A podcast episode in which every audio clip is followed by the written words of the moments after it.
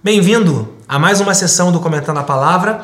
Esta é a sessão final, sessão de número 13, onde falaremos do último capítulo de Efésios, Efésios capítulo 6. Meu nome é Ângelo Marconi, é bom estar aqui com você, é bom estar junto com os irmãos do Ministério Palavra da Verdade, igreja a qual eu pastoreio, e eu desde já quero lhe agradecer por você ter optado em assistir a esse vídeo. Caso goste, ao fim deixe o seu like, inscreva-se em nosso canal, será uma alegria. Bem, é, a partir do fim do capítulo 5 de Efésios, e se você não participou da sessão 12, a sessão anterior que tratamos do capítulo 5, lá no capítulo 5, é, a gente vê uma ênfase do relacionamento homem-mulher e Deus fala sobre o amor e o respeito que nós devemos ter a Ele, numa comparação de um homem e uma mulher e do nosso relacionamento em relação a Deus. Agora, em Efésios capítulo 6, inicia com uma mesma temática, expandindo agora para o relacionamento filhos e pais.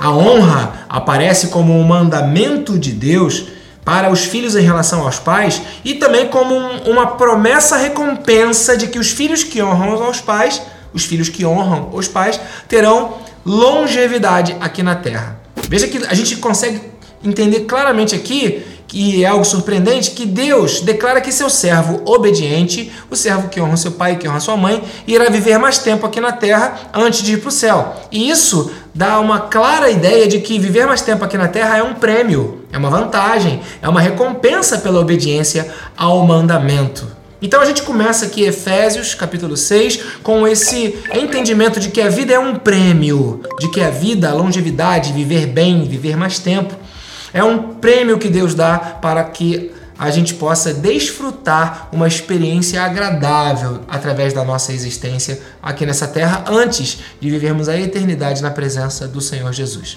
Então, como Jesus cumpriu para nós todos os mandamentos, nós temos pela fé a convicção de que sim, nós honramos nossos pais, honramos o nosso pai e a nossa mãe e honramos a Deus e temos direito a esse prêmio. Então que a sua vida seja um prêmio para você e que você viva com uma qualidade de vida de bem com você, de bem com seus irmãos, honrado, feliz, em unidade e assim imitando a Cristo, vivendo cheio de alegria nesse tempo que você tem aqui nesta terra. Então, antes de focar nos finalmente dessa carta, há uma condição de coração que é, ela conduz à obediência. Eu insisto em explicar para você que na teologia bíblica Deus se interessa no nosso coração. Não adianta fazer as coisas por obrigação. Não é obrigação. Deve ser de coração. Então, é, as nossas vidas movidas pelo coração, nosso relacionamento com Deus, movido pelo nosso coração, pela nossa vontade, pelo nosso interesse. Então, é, ao falar sobre é, o escravo que deve agir não apenas para agradar o seu senhor, mas o escravo também deve agir de coração. O apóstolo Paulo traz para nós o um entendimento de que, como escravos de Cristo, servos de Deus, devemos obediência a Ele sim. Mas essa obediência, ela não é apenas por obrigação, mas é uma obediência desejada por amor. Então, no relacionamento com Deus, tende a haver uma vontade interior e um amor que nos leva a viver de acordo com a vontade do Senhor, que é uma boa vontade, é uma perfeita vontade, é uma agradável vontade e é uma vontade que vale a pena ser vivida. Então, nesse finalmente dessa carta, há uma revelação bíblica sobre questões que envolvem uma tensão entre nós e o nosso inimigo, Satanás.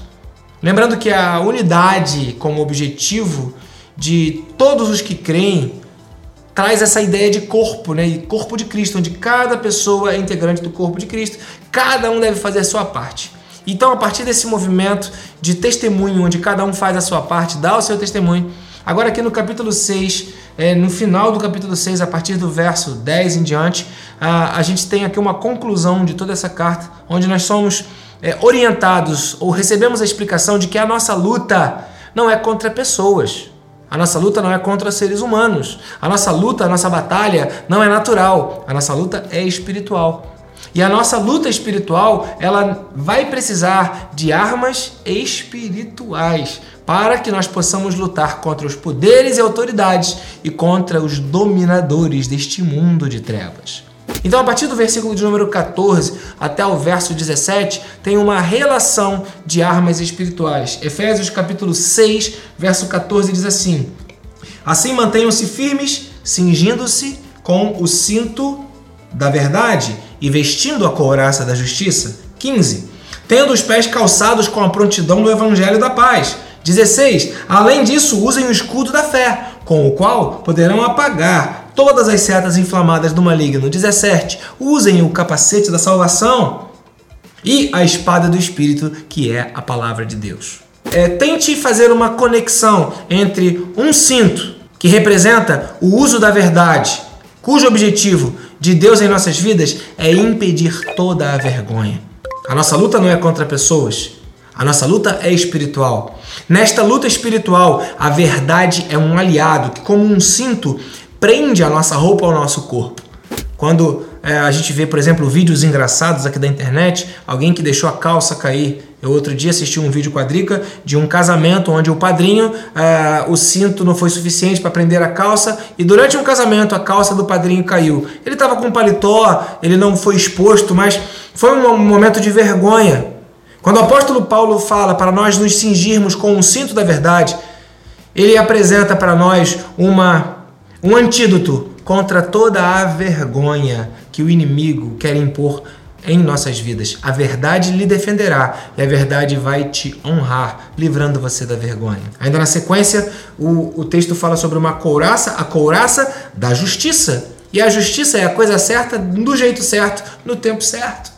A justiça é a verdade sendo colocada na prática no que diz respeito a relacionamentos e a atitudes e ações. Quem é justo faz o que precisa ser feito no tempo adequado. Quem é justo fala as coisas que precisam ser faladas do jeito certo e no tempo adequado. Então a couraça é uma espécie de proteção aos órgãos vitais. E aquele que vive, aquele que vive em justiça terá a sua vida, a sua vitalidade protegida. É isso o que está escrito. Quem vai destruir a sua vitalidade não são pessoas, é o inimigo. A justiça em Deus, como uma couraça, vai lhe proteger, proteger os seus órgãos vitais, vai proteger a sua vitalidade, vai manter você vivo, de pé. Então, cuide para que na sua luta contra inimigos espirituais você seja alguém que haja e viva em justiça e isso será uma proteção a favor da sua vitalidade. 3. Calçando os pés com é, a preparação do Evangelho da Paz, ou a prontidão do Evangelho da Paz. O Evangelho é a proclamação das boas novas, de que no mundo teremos aflições, mas devemos ter bom ânimo, que Jesus Cristo venceu o mundo. O Evangelho é a boa notícia de que tudo isso vai passar, mas as palavras do Senhor não passarão, e de que há um novo céu, e de que há uma nova terra, e todo aquele que confessar a Jesus Cristo como Senhor terá o direito de entrar neste novo céu e nessa nova terra. Porque aquele que confessa com a boca e crê com o coração passou da morte para, com, para a vida. Então veja, aquele que calça os pés, quando a gente fala em calçar os pés, né, a gente está falando de caminho. Né? Se eu chamasse o Mateus e o Gabriel que estão aqui, vamos sair? Vamos! Se a gente estivesse descalço, a primeira coisa que a gente faz é se calçar. Então, o calçado diz respeito a, ao preparo que a gente faz para poder caminhar o caminho da vida. Então, o calçado é como se fosse uma proteção durante o caminho na vida. A pregação do Evangelho servirá como um cuidado de Deus na sua vida para que você tenha direção e indo você vá bem. E caminhando, você caminhe debaixo da proteção de Deus. Quem te atrapalha a tua vida não são as outras pessoas. A sua batalha não é contra seres humanos. A sua batalha é espiritual. E quando você prega o evangelho do Senhor Jesus Cristo, você recebe, né, uma potencial ajuda para caminhar protegido na sua caminhada da vida. Continuando, o escudo da fé, o escudo de respeito à defesa, e a fé é aquela aquele instrumento como um escudo que nos defende contra os ataques do inimigo. Use a fé para se defender, use a fé para valorizar aquilo que você crê. Não perca a sua fé. Continuando, o capacete, capacete da salvação. Capacete fala é, de proteger a mente, e a espada também, a palavra, fala de proteger a mente. Olha, usem o capacete da salvação e a espada do Espírito, que é a palavra de Deus. São coisas que andam juntas. que protegem a nossa mente, o capacete que impede que alguma coisa de fora atordoe a nossa mente, e a espada que, ao invés de ferir a mente, né, o capacete protege, a espada é que ela vai ferir outros. A espada é que vai ser um instrumento que vai influenciar outros. Lembre-se, a sua batalha não é contra pessoas, mas contra espíritos, contra influências.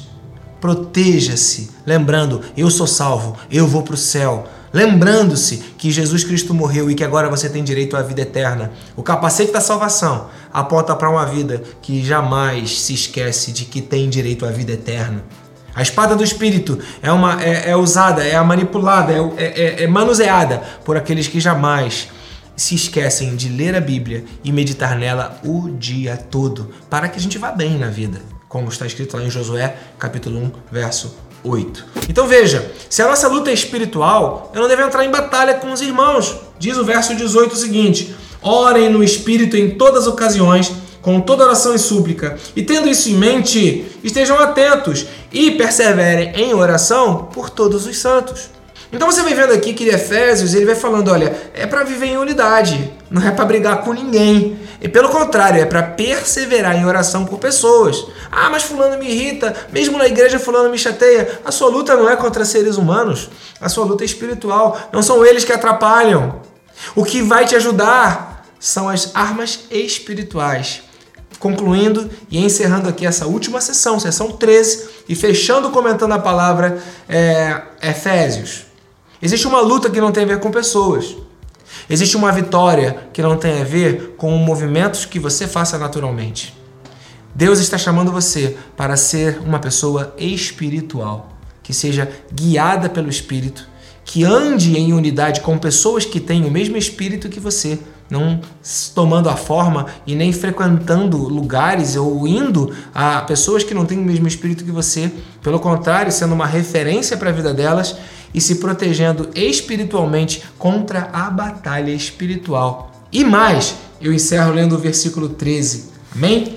Efésios capítulo 6, versículo 13. Por isso, vistam toda a armadura de Deus, para que possam resistir ao dia mal e depois de tudo, permanecer inabaláveis depois de terem feito tudo. Amém.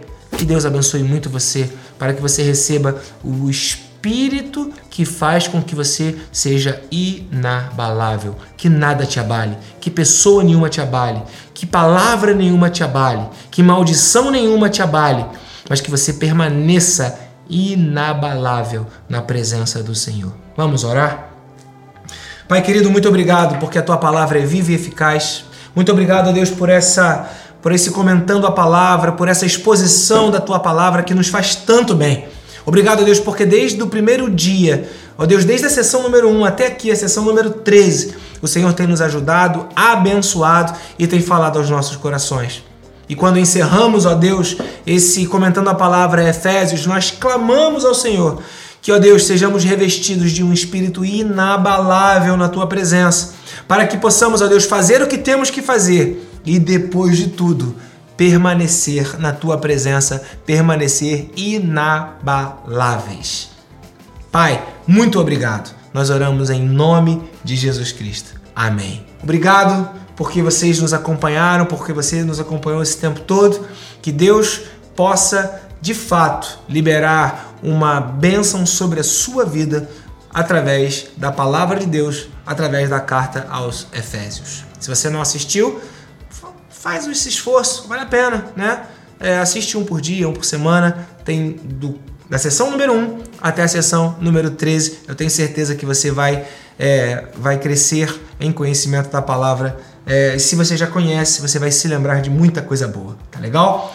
Lembrando, se você gostou, deixe o seu like e acompanhe-nos nas mídias sociais. Deus abençoe, fique na paz. Até o próximo Comentando a Palavra.